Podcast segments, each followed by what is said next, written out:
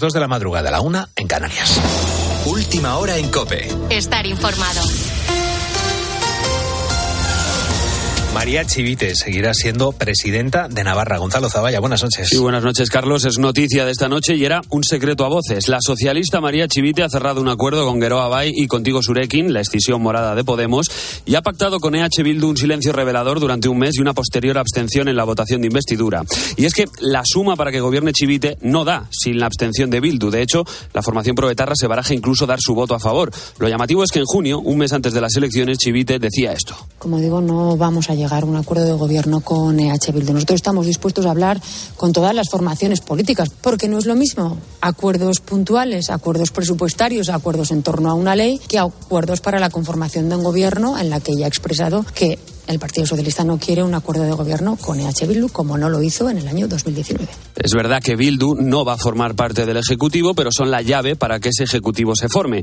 Aún así, el acuerdo estaba cantado, te lo hemos ido contando en COPE, y lo estaba desde antes de las elecciones, pero el PSOE quería evitar que se hiciera efectivo antes del 23 de julio para que un nuevo pacto PSOE-Bildu no les pasara factura. Alberto Escalante. El acuerdo se ha cerrado tras cinco horas de reunión en el Parlamento Foral. Guero Abay había pedido sentarse a hablar para responder a la oferta que Chivite les trasladó la semana pasada, es decir, repetir el actual esquema de gobierno con ocho consejerías para el PSN, cuatro para Gueroa Bay, la coalición que lidera el PNV, y la de vivienda para Contigo, en la que se integran Podemos, Izquierda Unida y Bacharre. Entre las tres formaciones suman 21 diputados en un Parlamento de 50 escaños. Será clave, por tanto, la ya anunciada abstención de Bildu para garantizarse una mayoría simple, con más síes que no es. Tras este acuerdo, se pone en marcha la maquinaria para convocar el pleno de investidura de Chivite, que no podrá retrasarse más allá del día 28. La clave está ahora en preguntarse si Bildu se abstiene o incluso da su voto a favor, ¿cuál es el precio a pagar? Tendremos que verlo. Por lo demás, portazo del PNV a una posible investidura de Alberto Núñez Feijó después de que Vox dijera que están dispuestos a apoyar al PP sin condiciones. Feijó tendría así asegurados sus 137 diputados, los 33 de Vox, probablemente también el de UPN y el de Coalición Canaria, que este lunes se ha abierto a apoyarle. Eso suman 172, a solo cuatro de la mayoría absoluta. Y ahí entraban los cinco escaños del PNV, que la verdad no parece que vayan a llegar a buen puerto. Escuchamos a Elías Bendodo, coordinador general del Partido Popular en Herrera en Cope. Frankenstein se quedaría pequeño o se quedaría en nada con la que tendría que liar Pedro Sánchez para formar un gobierno. Insisto, la tercera opción, ese gobierno en solitario del Partido Popular que ganó las elecciones. Con la fuerza de ABC. Cope, estar informado. La noche nos ha dejado también un nuevo crimen machista. Una mujer de 27 años ha sido asesinada por su pareja en Almería. Pablo Fernández, buenas noches. ¿Qué tal, Gonzalo? Buenas noches. El marido de la asesinada, un hombre de 32 años, está detenido. No tenía antecedentes y tampoco formaba parte de la red Biogen, tampoco la víctima. Según los vecinos, este matrimonio magrebí no había dado muestras de que hubiese conflicto entre ellos. En torno a las 6 de la tarde fueron los hijos de la pareja quienes avisaban a los vecinos para que llamaran a la policía después de que el hombre degollara a su pareja. Cuando los servicios de emergencia llegaron, la mujer ya había fallecido. En caso, el caso está siendo investigado por la Policía Nacional y de confirmarse como asesinato machista, hablaríamos del número 33 en lo que va de año, el décimo en Andalucía. Tienes más información en cope.es y ahora sigues en la noche de cope. Cope, estar informado.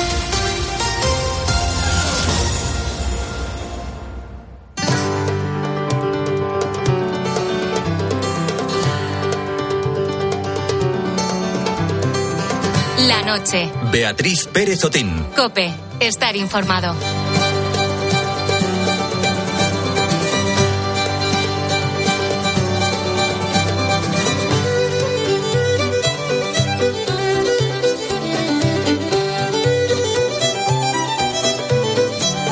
Muchas veces nos encontramos historias humanas en los lugares más insospechados y la que te vamos a contar ahora nos ha llegado precisamente al número de WhatsApp de la noche de Cope. En la actualidad nos movemos con facilidad eh, por todas las localidades del mundo, ¿no? Ya sea en metro, en tranvía, en coche o en cualquier otro medio de transporte que esté a nuestro alcance.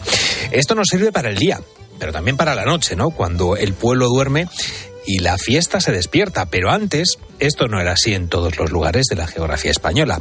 Emilio Álvarez tiene 77 años y nos mandó una nota de audio contestando a la pregunta que hacíamos en la noche de Cope, en la que pues preguntábamos, os preguntábamos pues por todas esas historias en las discotecas por las que salías. Él respondió que iba a la discoteca en burro. Y con relación a las discotecas, pues iba mucha gente, iba en burro o en caballo, algún caballo que otro, y sobre todo mulos, etcétera. Pero había otros que de los pueblinos, las aldeas, iban también en el mismo medio de transporte, porque no había otro en aquel tiempo, no había transporte. Para que os hagáis una idea, pues había una línea de un autobús que pasaba por la mañana, pasaba por la mañana y regresaba por la tarde. No había nada más. Pasaban los días y yo no veía ni un solo coche, ¿no? Emilio es de Lamas de Moreira, es un pueblo de la provincia de Lugo, en Galicia, e iba a la discoteca en Fonsagrada, que estaba a unos 7 kilómetros de su casa.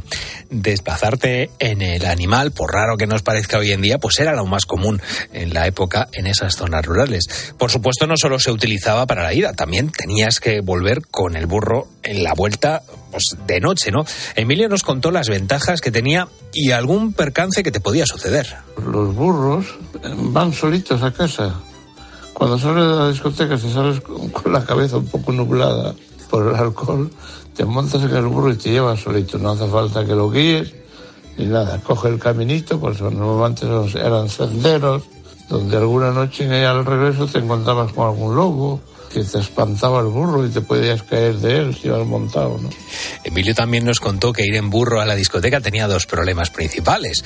El primero de ellos es que a veces no tenías dónde amarrarlo en la puerta del local ya que no quedaba sitio para tanto animal, pero había otro problema y es que tenía que ver con la salida de la discoteca. Y es que si algo no ha cambiado desde entonces es que el alcohol puede jugar malas pasadas.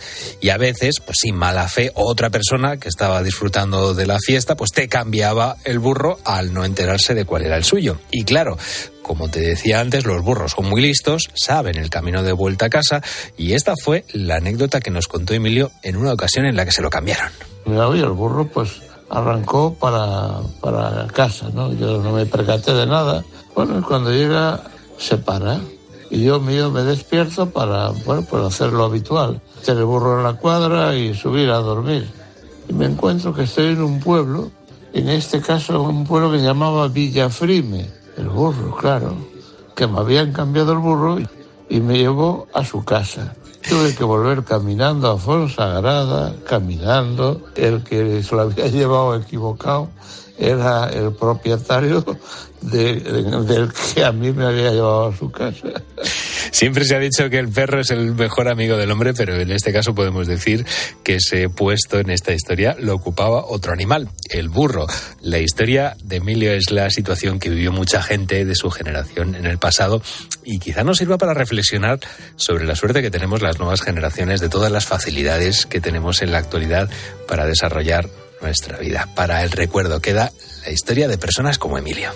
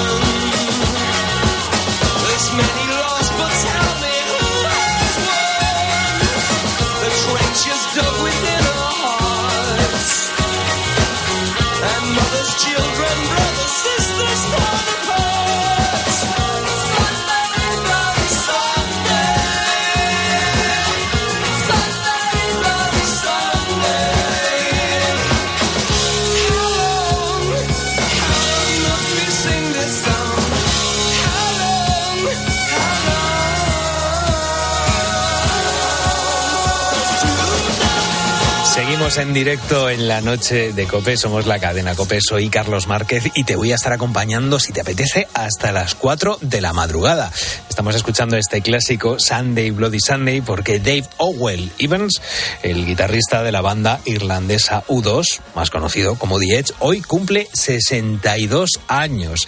Eh, la destreza para tocar la guitarra junto con bueno, su estilo musical ha sido clave para definir el sonido de U2 o U2 en inglés a través de su de su carrera. Durante los últimos años, eh, bueno, pues este guitarrista se ha aficionado mucho a llevar ese gorro negro y no se lo quita bajo ninguna circunstancia y de hecho como curiosidad te cuento que durante la rueda de prensa, en una rueda de prensa en el año 2000, al preguntarle qué escondía bajo su gorro, él respondió que un gran cerebro, pues es uno de los cerebros junto con los músculos del resto de miembros que forman la banda, pues una de las bandas más importantes de la historia de la música U2. Hoy felicitamos a The Edge.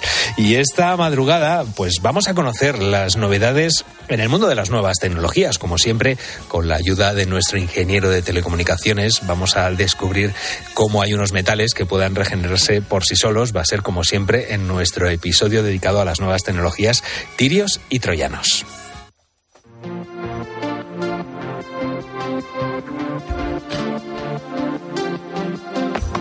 Estuvo mortal la historia tuya perreando. Pensaba que ya no iba a llorar cuando la viera.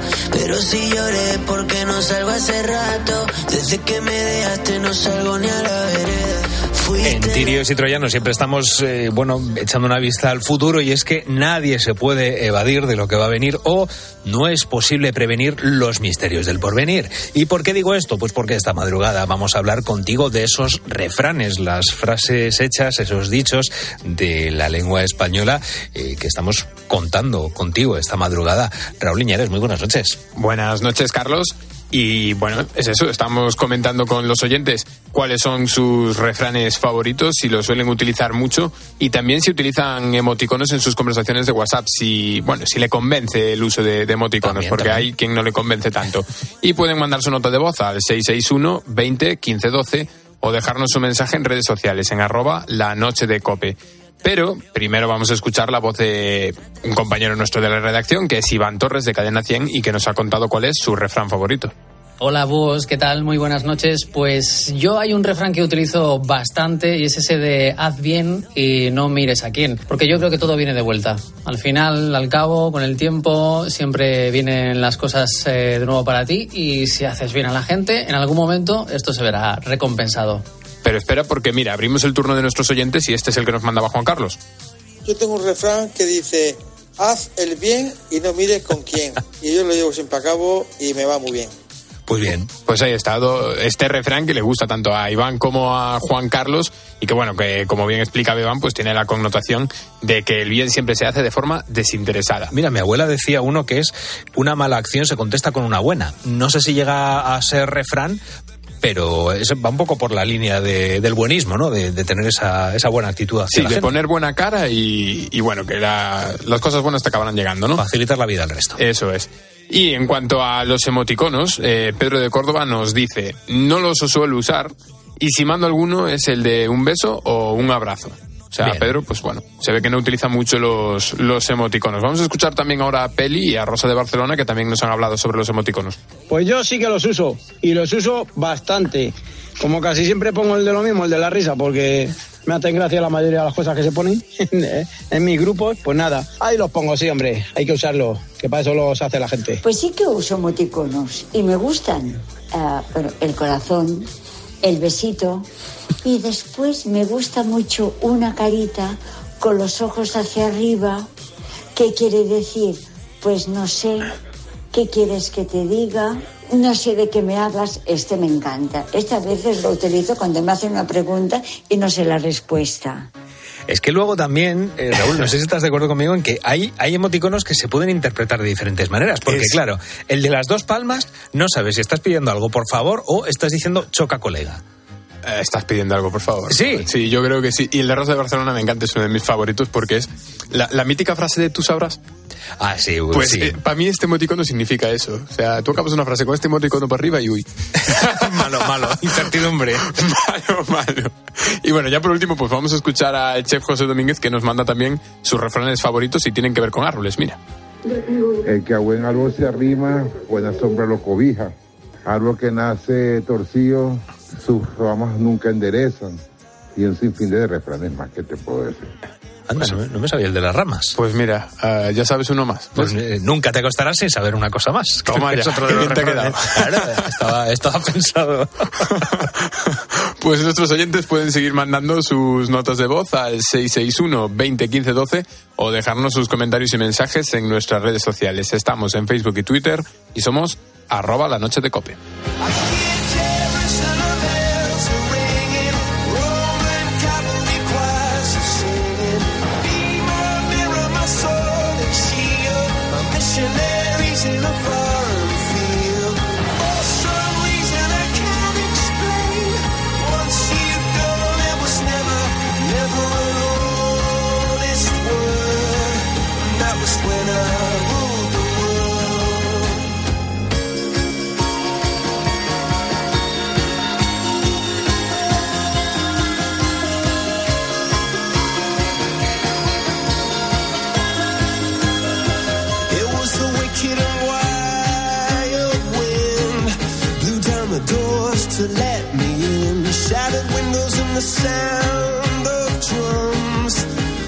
Couldn't believe what I'd become.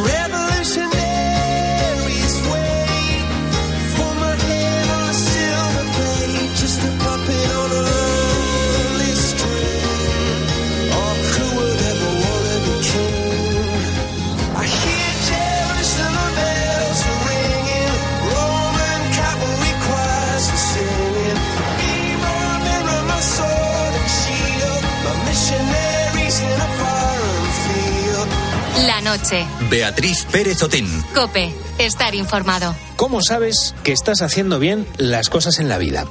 En nuestro día a día hay baremos que nos dicen que vamos por el buen camino, como es por ejemplo que la persona lo- con la que pues, empezamos a salir o con la que nos casamos pues sigue a nuestro lado. Un ascenso en el trabajo, un gracias mamá, pues son algunos de los indicadores, pero en general yo creo que es complicado, ¿no? Saber si estamos haciendo las cosas bien en la vida. Y si esto lo llevamos a la música, pues es que los mensajes son aún más crípticos, ¿no? Si es que los hay, porque antes el éxito era que una discográfica te sacara un disco, pero claro, hoy en día este indicador se ha quedado un poco anticuado. Por ejemplo, tocar en una sala y llenarla, pues es un buen termómetro de que estás haciendo las cosas bien. Y yo no sé si telonear a tus bandas referentes es una buena señal de que estás haciendo un buen trabajo, pero está claro que eso es un puntazo.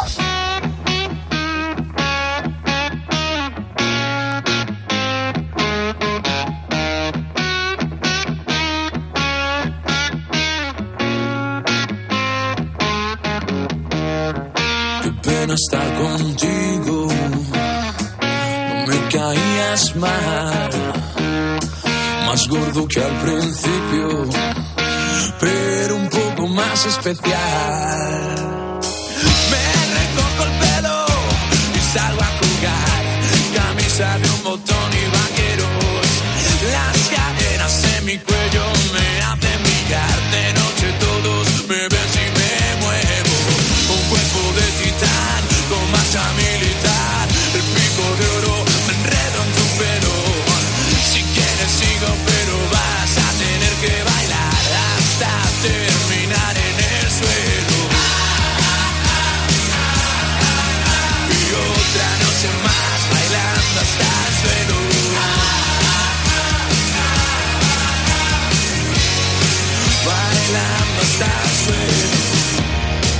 Que estamos escuchando son Los Sex y algo tienen que estar haciendo bien porque hace poco estuvieron teloneando en Madrid a las bandas de rock Motley Crue y Def Leppard, dos de los iconos de la música rock de los años 80. Hoy vienen a contarnos esa experiencia y también a presentarnos su nueva canción que ya está sonando en la noche de Cope, bailando hasta el suelo. Sergi, Dani Agudo, Dani Bautista, bienvenidos a la noche de Cope, ¿cómo estáis? Pues muy bien, muchas gracias, muy contento de estar aquí. Oye, ¿cómo os llega la noticia de que vais a telonear a, a Def Leppard y a, y a Motley Crue, esos monstruos de- del rock, que además son dos de vuestras influencias? Cuéntame, si quieres, Dani. Pues solo con decirte que teníamos desde el primer día que salieron las entradas las teníamos pilladas, estábamos como groupies esperando a las 10 de la mañana que sacaran ya las entradas y estábamos en videollamada cogiéndolas. Y venga, ya las tenemos ya, de puta madre. va. Venga, pues nada, vamos a organizar el día, ya quedaba como ocho meses así. Y además me acuerdo perfectamente que quedaba una semana para el concierto, sería el, el lunes el concierto era el sábado, y estábamos hablando de, venga, ¿cuál es el plan? Venga, pues hacemos eh, aperitivo, comemos todos juntos, luego vamos a, a- ahí arriba, se- bueno, pues organizando un poco todo el plan, que era el día del concierto, que iba a ser único, o sea, que era pues eso, dos de nuestras bandas preferidas. y de repente nos, el martes nos llama Nano, eh, nuestro manager, y, y nos dice, chavales, que tocáis el sábado. Que no hay aperitivo. Que, que- y además, bueno, claro, a mí me llegó un poco eh, de segunda, pero en plan la respuesta fue, pero ¿cómo que tocamos el sábado si el sábado vamos a ver a Motley Crue? Y nos dijo, no, que tocáis con ellos. Y dije, pero ¿cómo puede ser? No, no, nada, o sea, es que se me ponen los pelos de punta, o sea, una, una- nada, un sueño, o sea, no ¿Y sé. qué hicisteis con esas entradas? ¿Las revendisteis? No, ¿Se las disteis a un colega? Las dimos a nuestros colegas. Sí, Ah, bueno. sí, sí, sí, sí, Pero sí. de hecho yo me compré la de Lisboa también, la del día antes. Ah, sí. Yo fui a Lisboa a verlos antes. Ah, pa- para ver cómo tocaban, también para preparar el, el concierto Claro, en base a que eso. quedé con mi hermano también unos meses antes en que íbamos a ir a Lisboa a verles. Qué bueno. Y dije, bueno, pues nada, eh, pues habrá ir a Lisboa y a ver no ver el escenario donde voy a tocar al día siguiente. Para ver qué llevan ellos, ¿no? ¿Qué, qué fuegos artificiales llevan? sí. Y así Fue sabemos a qué verdad. Yo ya estaba ahí en Lisboa alucinando, digo, madre mía, no me puedo creer. Qué maravilla. Y, y Sergi, claro, hablaba antes de, de hacer las cosas bien en la música y de lo, de lo complicado que es encontrar esas, esas señales, ¿no? Yo no sé si, si estás, y también hago extensible al resto, si estáis de acuerdo en que es complicado saber si estás haciendo las, las cosas bien. ¿Cuáles son vuestros termómetros para saber si en el mundo de la música, bueno, y en el mundo personal también, si estáis haciendo las cosas bien? Yo creo. Bueno. No, pues yo creo que eso se ve o se refleja en las salas de conciertos cuando vas a tocar aquí y allá, ¿no? Sobre todo es que precisamente antes de Motley Crue tocamos en la sala Sol y la llenamos, ¿no? Y un mes difícil, que era en junio tal también Sí. tal, y dijimos, bueno, pues nos sentamos a hablar, ¿cuál será el próximo concierto? Bueno, ya hablaremos, porque ahora vamos a, Motley Crue, queremos verlo, ¿no? Pero el, el termómetro de medir esto es cuando te vas a Galicia, pues ya te empiezan a ver 100 personas, Sí. o vas a otra ciudad ya... ¿no? En Madrid, pues sí que tenemos ya un pequeño, un pequeño grupo de seguidores, pero fuera empiezan a verlos también, y entonces eso es un... Sí, es el cuando- termómetro con lo que mides, porque luego, pues lo que tú has dicho antes, las discográficas, pues no están por la labor ya. Oye, eh, hombre, yo creo que ha cambiado también el modelo de, de negocio, que hoy en día Es lo ya- que hay. es- es- Claro, la autoproducción está ahí, ya no hace falta que te fiche una disquera para tú producir tu, tu disco y sacar tu, tu carrera adelante. Yo creo que también han cambiado mucho las, el, el tablero de... Y que de- tienes herramientas juego. también para grabar en casa. Y que te lo puedes hacer final- en casa. Justo, justo, sí, sí. Al final hay que adaptarse. Si no adaptas, pues te mueres. Y ya está. Y de momento nosotros, pues, lo que ha dicho Sergi, pues al final vemos que esas pequeñas cosillas que ves que la gente pues, canta tus canciones, que van cada vez más a los conciertos y demás, poquito a poco, tampoco eh, pues es una locura, pero de repente te llaman ya para lo de Motley Crue y dices, joder, pues algo, algo bien, por lo menos, o por lo menos nos lo merecemos, que nos lo estamos currando bastante. Y entonces, pues esas recompensas, pues es lo que hace que, que, que- que insistamos en esto y que estemos aquí a tope. Y Dani, te quiero preguntar, que es, eh, preguntaba antes por esas cosas que, que te dicen que estás haciendo las cosas bien. ¿Qué has aprendido, o sea, eh, qué habéis aprendido que no funciona en el mundo de la, de la música? Mm, personalmente te diría que el generar expectativas.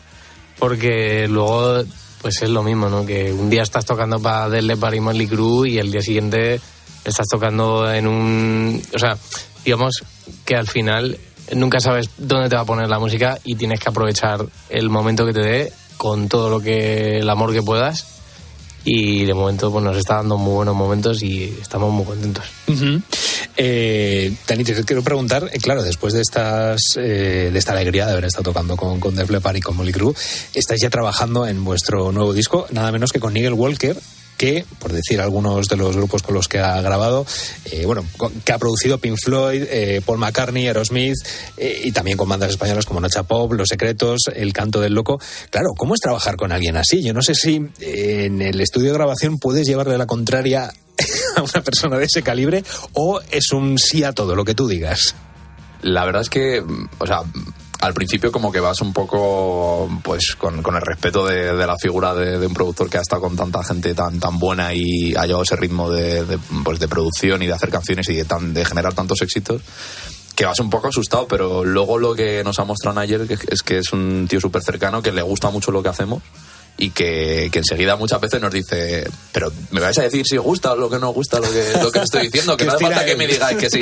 Nosotros estamos encantados, o somos como, como niños en parvulitos diciendo que pues aprendiendo cosas como una esponja y estamos no sé, en una, en una burbuja. Entonces, pues bueno, eh, da mucho respeto, pero al final él se ve que está muy interesado y que, y que, disfruta haciendo música con nosotros.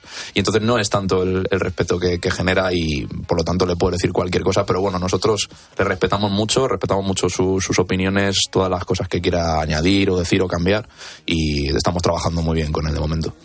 Sergio, el, el nombre del grupo es Los Sex. Me gustaría que me contaras y que nos contarais a todos cómo lo elegís porque claro, antes os llamabais s.e.x. Claro, que si alguien nos busca por internet, pues puede acabar en una página diferente a la que eh, iba buscando en un inicio, pero ¿cómo elegís el nombre de los ex? Precisamente por eso, porque había peña que pues entraba en el porno sin querer decía, sois, sois los putos amos.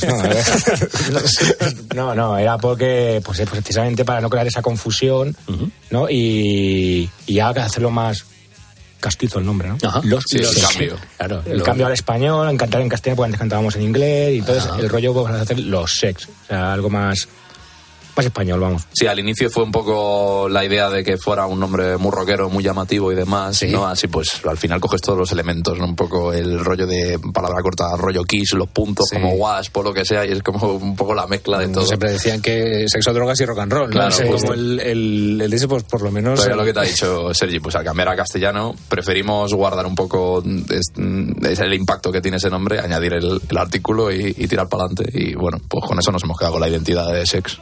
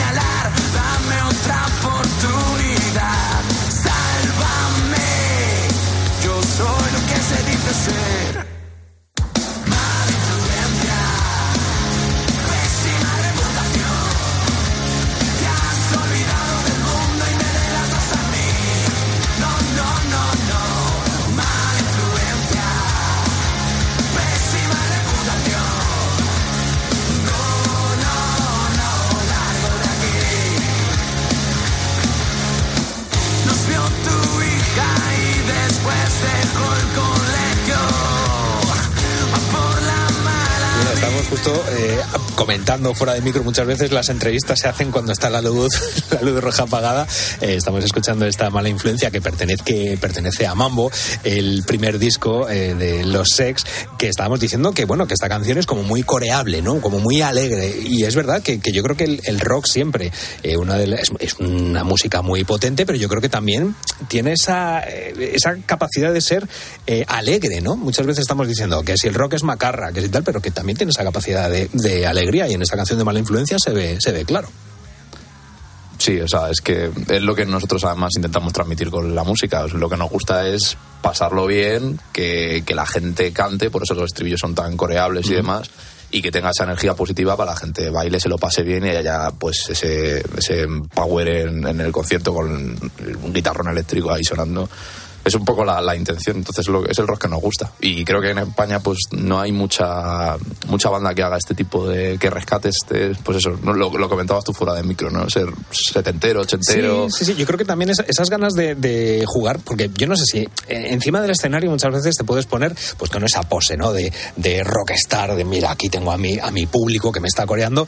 Pero yo creo que también cambia mucho el chip en el momento en el que haces partícipe al público, aunque simplemente sea de los eh, coros, entre canción y canción, jugar con ellos. Yo creo que eso también es algo que, que las bandas hoy en día, no sé si todos lo tienen en cuenta, pero yo creo que es algo fundamental para, al fin y al cabo, es, es ten- tener esa sinergia, ¿no? Ese eh, agarrar de- de- del hombro a, a la persona que te está viendo y decir, oye, venga, vamos a hacer esto juntos, porque yo sin ti además no. el que vas a llenar la sala eres tú, yo puedo estar aquí tocando, si están aquí mi primo y mi hermano, mal Sí, sí, vamos. total. Yo no sé si el inglés era una mala influencia. Estabas diciendo precisamente antes, Sergi, claro, que, que habéis cambiado el, el idioma. Eh, por, ¿Cómo fue esa, esa decisión? Bueno, eh, a ver, a nosotros las, nuestras influencias son anglosajonas. Claro. O sea, quiero decir, y, y empezamos por ahí porque era lo que nos gusta. Pero luego decíamos, ostras, que molaría que la gente sintiera lo que decimos, que coreara las canciones sintiendo lo que, lo que significa. Y en español era lo ideal. Era, una, era arriesgado, ha costado lo suyo, pues estamos acostumbrados porque... Y vuestro público estaba acostumbrado también. También. Entonces, claro, es... Pero bueno, al final la, la- la fórmula ha salido bien, creo, y tanto con el nombre como con las canciones. Y ha sido espectacular porque la gente, pues eso, las canciones. Y hasta tú te dices, ostras, ¿ves? Claro, es, es, al fin y al cabo una, una decisión que, que- que dices, la he tomado y va, va por el buen camino.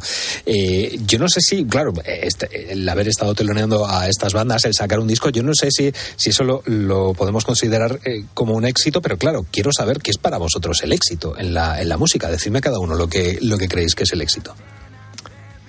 Para mí, eh, bueno, o sea, creo que se puede eh, concretar, digamos, de muchas maneras, pero para mí el éxito yo lo veo en, poder vivir de esto, que, al final es un trabajo, y poder no tener que depender de otro tipo de ingresos económicos o de, o de otras actividades para poder, para poder subsistir tú.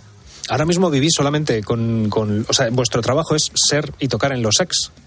No, está en proceso. Está en proceso. Bueno. Pero vemos, se ha abierto una pequeña puerta en la que decimos, vale, si podemos, si le tiramos aquí horas y, y vemos otras posibilidades, vamos complementando un poco, musicalmente solamente, eh, rimado y todo, eh, pues eh, creemos que en un futuro se puede hacer, pero hay que, hay que estar ahí, hay que currar mucho. Es que dices tú, dices tú lo de las horas. Yo no sé si cuántas horas de los sex le resta a vuestra vida personal. Yo no sé si la cantidad de sacrificios, porque además estábamos hablando de que habéis estado tocando, no sé si habéis tenido 20, 20 fechas fuera de, Madrid. Claro, eso son horas que se están fuera de, de casa. Desconozco si tenéis parejas, si tenéis eh, familia o churumbeles, pero claro, eh, al fin y al cabo es, es escapar de casa que, bueno, que es un sacrificio también.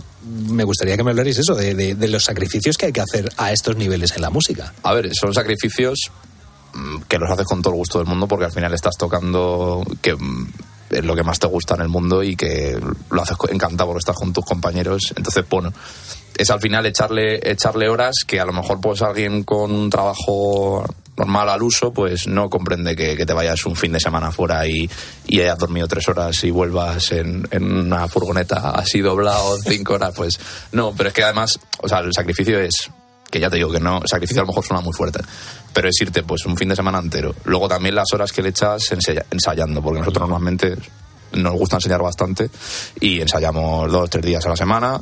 eh, luego pues cada uno compone sus cosas, o sea, al final es estar pensando en esto todo el rato. Si al final, como no, de, de momento dependemos alguna, en algunos aspectos, pues en las redes sociales o en hacer los diseños de tal, dependemos de nosotros, también hay que echarle horas a eso. Entonces es como todo el día pensando, pum, pum, pum, pum, pum. Y, pero bueno, yo, eh, yo estoy encantado. O sea, al final es algo que, lo que tú dices, al final tiene sus frutos y... El rollo es que, que lo dice él, que es trabajar en lo que te gusta, ¿no? Y los músicos, entre- bueno, músicos o el mundo de la cultura en general, ¿sabes? Que pe- Pienso que somos los únicos que somos capaces de hacer dos cosas a la vez. En el sentido de que vamos a tener un trabajo que no nos gusta nada para poder hacer lo que te poder gusta. hacer el- es verdad, Entonces, es verdad. somos capaces de hacer eso. Mucha gente que no es capaz de Uno, hacer eso. uno que genera los ingresos que el otro trabajo se gasta. Eso es, eso es. Eso es. Bueno, eh, los Sex se han traído la, la guitarra y además nos han dicho que no solamente para enseñar lo bonita que, que es, sino también que la van a usar y van a cantar en directo en la noche de Cope. Así que cuando vosotros queráis, adelante.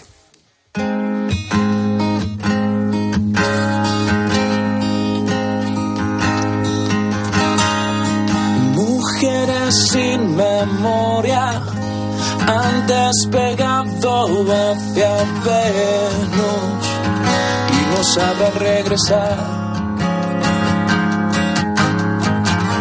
Mujeres sin memoria no adornan sus casas con fotos.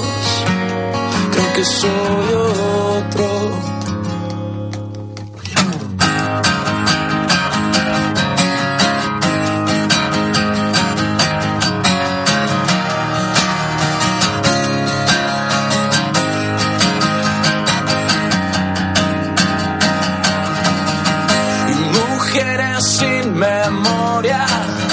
Nunca jamás sabrán su historia, nadie se la podrá contar.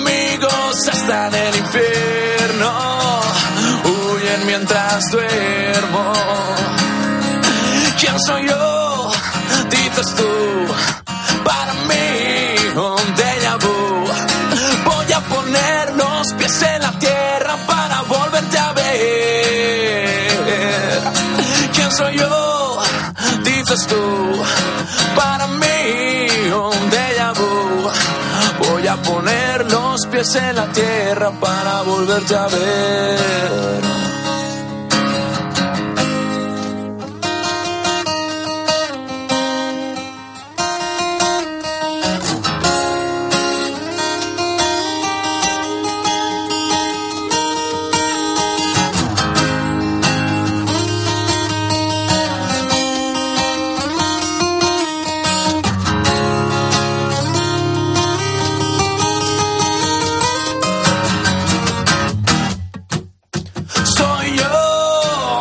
Dices tú, para mí un déjà vu. Voy a poner los pies en la tierra para volverte a ver. ¿Quién soy yo? Dices tú, para mí un déjà vu. Voy a poner los pies en la tierra para volverte a ver.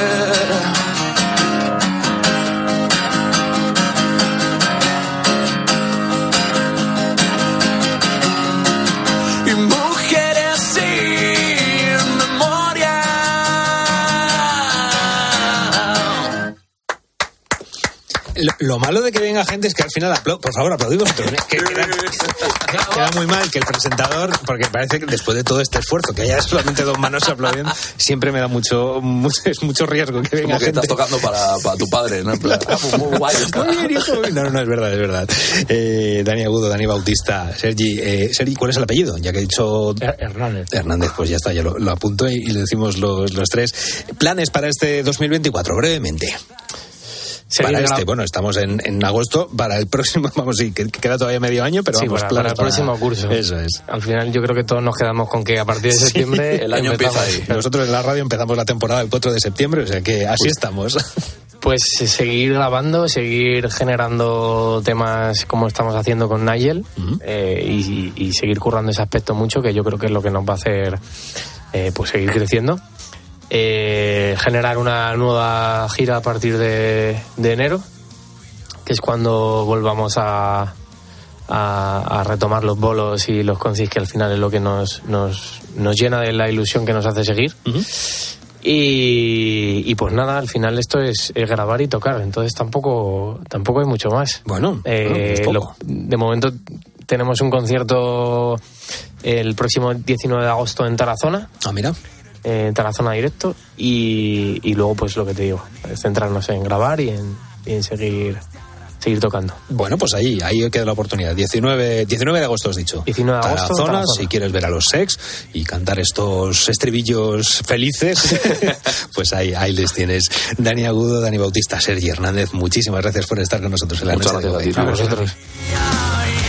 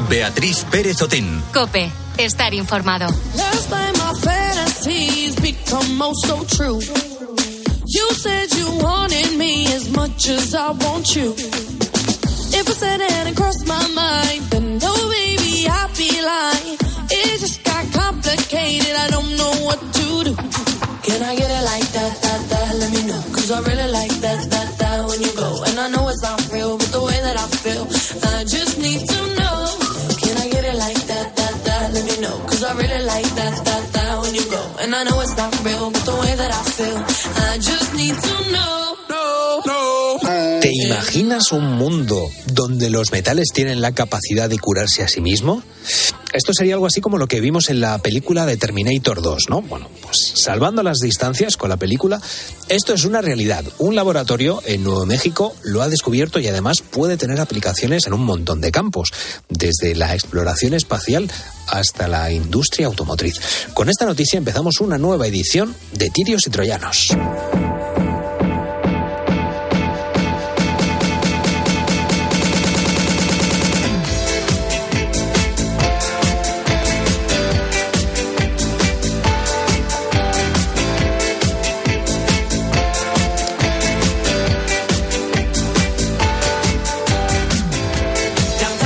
Como siempre, para traernos las noticias más curiosas y las que más te pueden interesar como usuario, tenemos a nuestro experto en tecnología, Juan Diego Polo, editor del portal de noticias dedicado a las nuevas tecnologías What's New. Muy buenas noches, Juan Diego, ¿qué tal estás? Hola, buenas noches, Carlos, ¿qué tal? Bueno, eh, la primera noticia de la que de la que hablamos esta madrugada, que aparece en vuestro portal en What's New, a mí me, ha encantado porque, claro, lo primero lo que me ha ido es a, a Terminator, nos, a Terminator 2, ¿no? Esa, esa reconstrucción de los metales. Cuéntanos eh, cómo han descubierto este fenómeno y si vale para todos los metales. Pues fue casi como una casualidad. Estaban intentando investigando detalles sobre fatiga de los metales, o sea, cómo los metales se cansan con el tiempo, y vieron que una lámina de platino con una grieta que estaba visible se curaba sola, es decir, la, la- la grieta desapareció. Y pareció un fenómeno similar, fue observado con, con el cobre. Eh, aún no saben si se puede aplicar para todos los metales, pero con estos dos ejemplos demuestran que existe la posibilidad de conseguir que eso ocurra realmente a temperatura ambiente, que es lo que está ocurriendo. Porque dices que es que es a temperatura ambiente. Yo no sé cómo es ese proceso por el que se junten esas dos partes de- del metal que se repare esa, esa grieta. Yo no sé si es algo tan sencillo como dejarlo y que él solo se cure, se cure, que me imagino que no, que no irán por ahí los tiros, pero ¿cómo es ese proceso de reconstrucción de esos metales? Es un proceso que se llama eh, cold welding, que, y sí que ocurre a temperatura ambiente, que es cuando dos superficies metálicas se acercan mucho, mucho, mucho y los átomos de los extremos de la grieta comienzan a unirse para reconstituir una superficie lisa, sin calor ni electricidad. Pero claro, es necesario aproximar a nivel atómico los dos lados de, de la grieta. O sea, de momento no es algo que podamos hacer en casa, pero aún está en el principio de la investigación. Bueno, y yo no sé qué aplicaciones puede tener este, este descubrimiento, que por ejemplo la exploración espacial, sí que hemos estado leyendo en West New, eh, que, puede, que puede aplicarse también en, en la industria del, del automóvil. Eh, cuéntanos, si quieres, con más detalle cómo se pueden aplicar estas, esta regeneración de los metales. Por un lado, en el espacio sí que se podrían hacer componentes que operen en el vacío, eh, ya que ese experimento se realizó en el vacío aquí en la Tierra. Entonces, si una nave o un cohete o lo que sea tiene algún tipo de, de, problema en el metal, se podría aplicar esa técnica para que se cure. Y por otro lado, en la industria, pues juntas de soldadura en electrónica o maquinaria rotativa como ejes, rodamientos de bolas en motores, en generadores, cualquier tipo de aplicación en infraestructura más grande podría aplicarse, aunque todavía de momento está en estudio.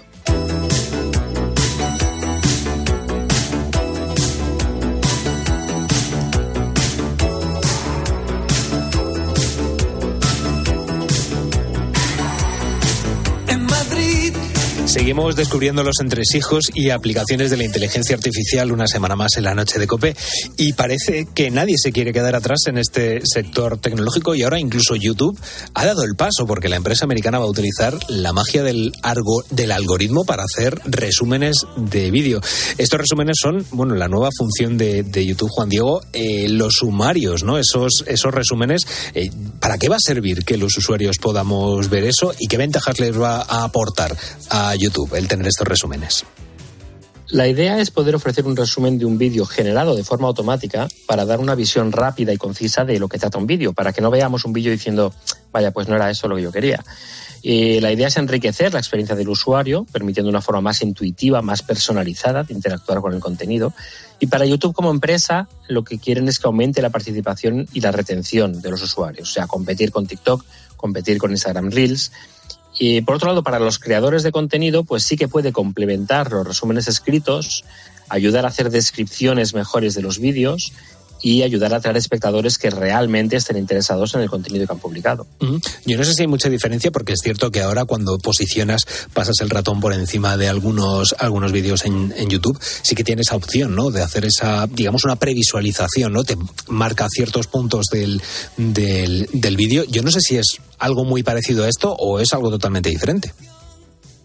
No, lo que van a hacer es hacer un resumen en formato de texto. Es decir, aunque el, lo que tú comentas sí que podríamos previsualizar diferentes partes del vídeo, uh -huh. lo que quieren es poder entrar en el vídeo, poder leer el contenido o escuchar el contenido y poder ofrecer una descripción en texto rápida, un resumen Ajá. rápido de, de qué trata el vídeo.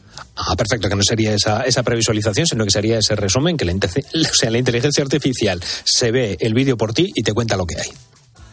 Exacto. Vale, vale, ya, ya me queda aclarado.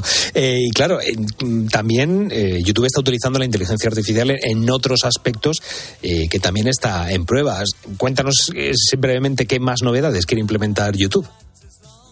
Por un lado, quieren que sea posible bloquear la pantalla durante la reproducción de un vídeo para evitar toques accidentales. Porque a veces ponemos el dedo y lo paramos o aparece el menú y también la posibilidad de convertir un comentario de YouTube Shorts en otro short, que son los vídeos aquellos cortos. Uh -huh. Muchas veces cuando hay un vídeo corto alguien comenta diciendo ¿y cómo sería con este otro elemento? Pues que la respuesta a ese comentario pueda ser otro vídeo. Y esas dos funcionalidades son las principales que están trabajando ahora.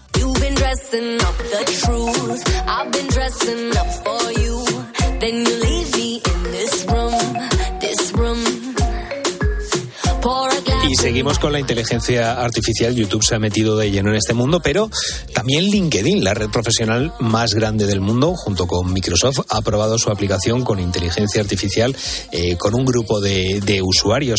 Si usas alguna herramienta de diseño para crear publicaciones que destaquen en el feed, en el, en, digamos, en ese muestrario de LinkedIn, pues pronto vas a poder ahorrarte este paso. ¿En qué consiste este Microsoft Designer que se va a integrar en LinkedIn? Es una herramienta que permitirá a los usuarios de LinkedIn crear imágenes con inteligencia artificial para ilustrar las publicaciones. Es decir, podremos describir el tipo de imagen que deseamos y y la herramienta generará diferentes propuestas, permitiendo personalizaciones como agregar texto, cambiar el tamaño o poner diferentes colores, para que de momento si estamos escribiendo un texto de autoayuda, por ejemplo, decimos, hazme una imagen de alguien tumbado en la playa mirando el sol, pues él te dibuja esa imagen te pone varias propuestas, tú la eliges y se integrará directamente en tu publicación. ¿Y esto para qué va, a servir? Digamos, para hacer más atractivas las publicaciones. No sé si esto nos ayudará a conectar con otras personas que también estén utilizando esas mismas aplicaciones de inteligencia artificial. ¿Cómo va a funcionar? ¿Cómo va a beneficiar, digamos, al usuario esto? El único objetivo es hacerlas más atractivas, es decir, no tener tantas publicaciones que sean solamente texto, tener publicaciones que sean texto e imagen. Y como la gente con el tema de las imágenes tiene mucho miedo por diferentes factores, por eh, no violar derechos de autores o, poner fotos que, no, no son atractivas, pues lo que quieren es ayudar en ese proceso para que se generen imágenes únicas y que hagan que los seguidores se queden más tiempo en su publicación.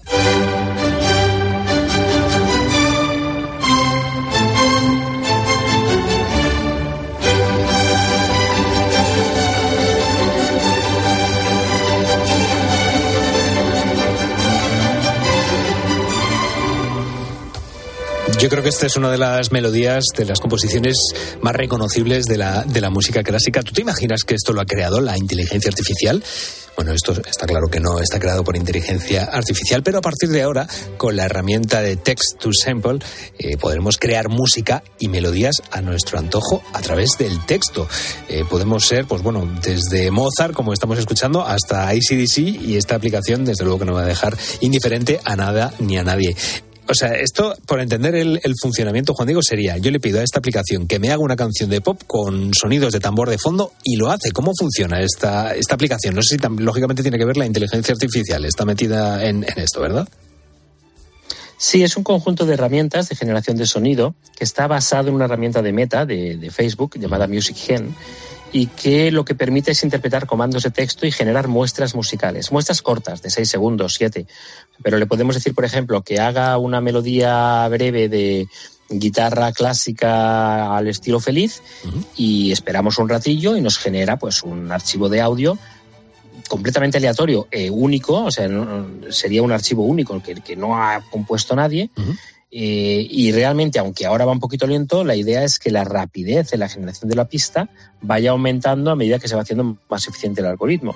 Con lo cual es muy posible que en un futuro sí que podamos tener tres minutos de una canción pop, como tú comentas. claro, porque en este caso eh, la aplicación se llama Text to Sample, sería algo así como texto para una, para una pequeña muestra. Eh, ¿Qué más funciones nos va a traer esta, esta aplicación? Que yo no sé si se limita a esos comandos de texto. De hecho, también permite arrastrar y soltar sonidos existentes. Es decir, podemos tener un, archivo de audio, arrastrarlo allí y decirle, pues mira, quiero esto, pero en lugar de con violín, quiero que me lo hagas con flauta, o que lo hagas más triste, o que lo hagas más alegre. Es decir, la idea es poder editar eh, e inspirarse en sonidos preexistentes. Yo no sé si has utilizado esta, esta aplicación, pero en What's New, desde luego que habláis que no es perfecta, que es una aplicación que todavía tiene algún que otro error. Sí, lo instalé en el Windows 11, entonces se ven algunos errores de ejecución de scripts, a veces que en el Windows 10 sí que funciona. Luego tiene una interfaz de, un, de usuario bastante limitada, como no tiene en cuenta la música existente en la pista, ni reconoce conceptos básicos como claves, escalas y demás. Pero bueno, para hacer un primer paso, la verdad es que me ha sorprendido bastante.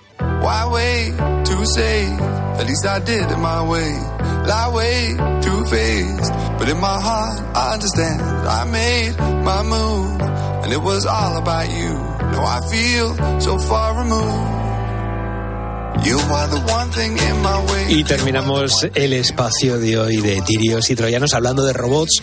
Eh, hoy en día tenemos robots en nuestra casa que nos aspiran, que nos friegan el suelo, pero hay robots que pueden hasta imitar animales. Concretamente, desde la Universidad de California en San Diego, un grupo de ingenieros ha mirado hacia las playas y se ha inspirado en el sorprendente nado de las tortugas bebé para desarrollar un robot capaz de moverse por la arena con una destreza nunca antes vista. Eh, Juan Diego, cuéntanos qué aplicaciones tiene este invento, este robot y cómo funciona exactamente. La idea es que pueda ser utilizado para inspeccionar eh, silos de grano, detectar contaminantes en el suelo o realizar misiones de búsqueda y rescate aunque ya hay algunos que están pensando que este tipo de robots podría utilizarse para explorar otros planetas, porque tiene como unas aletas frontales semejantes a las tortugas marinas y consiguen con unos propulsores moverse horizontalmente bajo la arena, pudiendo ser controlados remotamente. Entonces, claro, siempre que haya arena, siempre que haya, por eso comentaba lo de los hilos de grano, un desierto o incluso el fondo del mar, podría utilizarse para rastrear información. ¿Y de qué está hecha esta tortuga? Estamos hablando al principio de, claro, de esos metales que se recomponen, que se utilizarán para, para expediciones eh, interplanetarias. Yo no sé si está, veremos a esta tortuga en Marte o, o en Saturno. Pues no me extrañaría. Bueno, el- es un cuerpo aerodinámico que tiene un motor con engranajes, eh, una batería y otros componentes electrónicos que no parece una tortuga. O sea, se mueve como una tortuga, pero tú lo ves y tú jamás dirías que eso es una tortuga robótica. Las aletas del robot sí que imitan las aletas frontales de la tortuga, permitiendo un movimiento similar, pero ahí acaba su similitud.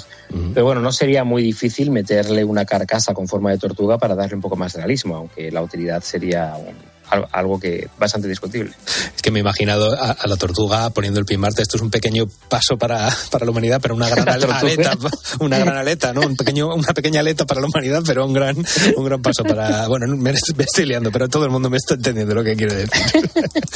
Eh, pues hasta aquí una nueva edición de Tirios y Troyanos, como siempre, el mundo de las nuevas tecnologías resumido y explicado por nuestro ingeniero en tecnologías, en nuevas tecnologías, Juan Diego Polo. Juan Diego, querido, muchísimas gracias una semana más. Mm, Gracias a vosotros. Hasta la semana que Un viene. abrazo.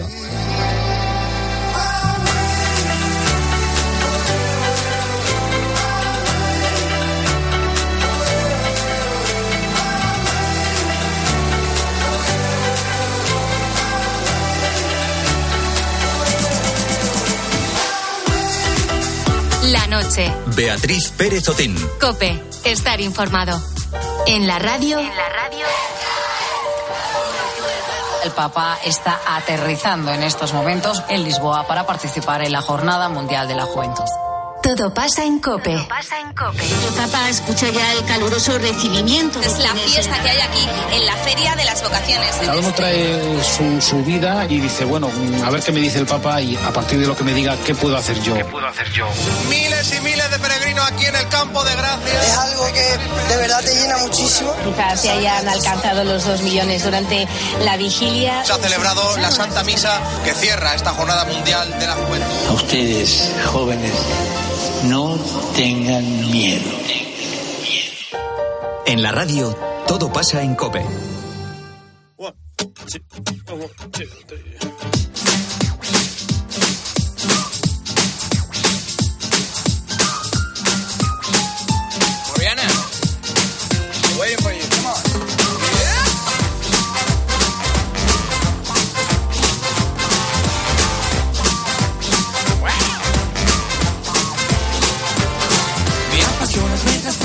Minutitos faltan para llegar a las 3 de la madrugada. Sigues en directo en la cadena Cope, somos la noche de Cope y a las 3 y cuarto se pasará por aquí Begoña Pérez, la ordenatriz, que hoy nos va a ayudar a preparar un picnic. Si estos días vas a hacer alguna ruta o alguna escapada a la montaña, pues nos va a ayudar a preparar una cesta rica para llevar de excursión. En un ratito tenemos a la ordenatriz con nosotros en la noche de cope. Y es que Raúl Liñares, con la barriga vacía, ninguno muestra alegría. Así que ya sabes, come y bebe, que la vida es breve. Digo esto porque esta madrugada estamos hablando con nuestros buitos de refranes y de emoticonos. Fíjate qué mezcla tan curiosa. Yo estoy aquí con la libreta apuntando. para para soltarlos, ¿no? Para mañana, nada más despertar con En los una comida de piso, familiar. Pumba, ya van todos. bueno, pues sí, le estamos pidiendo a nuestros buitos que nos manden pues sus refranes favoritos, también sus emoticonos, que también estamos hablando de ellos, si los utilizan o no, y lo pueden hacer al 661 20 15 12 o también dejándonos su mensaje en redes sociales, en arroba la noche de cope, tanto en Twitter como en Facebook. Y Gustavo, precisamente eh, hablando ya de emoticonos, nos decía, suele utilizar algunos emoticonos de flores y corazoncitos, aunque no le gustan mucho, él es más de refranes y por eso nos decía que su favorito es no por madrugar mucho, amanece más temprano. Y Rafael Portugal nos hablaba también de este último refrán y de otro más. Llegaba a una conclusión a través de estos dos. De estos dos refranes también nos hablaba Ángela Ponce. Y ya de paso vamos a escuchar a Antonio de Jim. O sea, completito, mira. Yo siempre suelo utilizar el emoticono del 100 en las, en las conversaciones de WhatsApp Y luego los refranes, hay uno que dice que a, quien madruga Dios le ayuda, pero es que luego es que hay otro que dice que no por mucho madrugar amanece más temprano. Así que me imagino que la clave está en el término medio. Yo en mi caso con mi sobrino hay veces que les digo, y no es mejor que me llaméis, porque es que ya ni escribe ni mandan audios. Es que no los entiendo. En mi caso el refrán que más uso es el no está el horno para bollo. 661 20 15 12.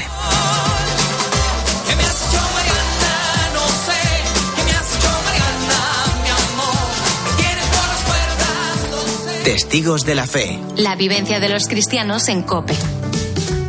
Javier Ortega, delegado de Juventud en Granada.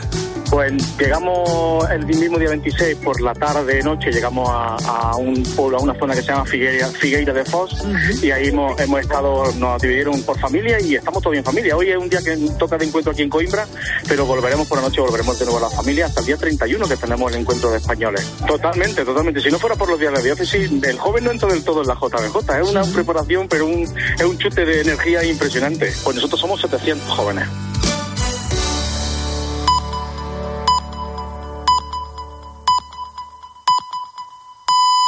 Son las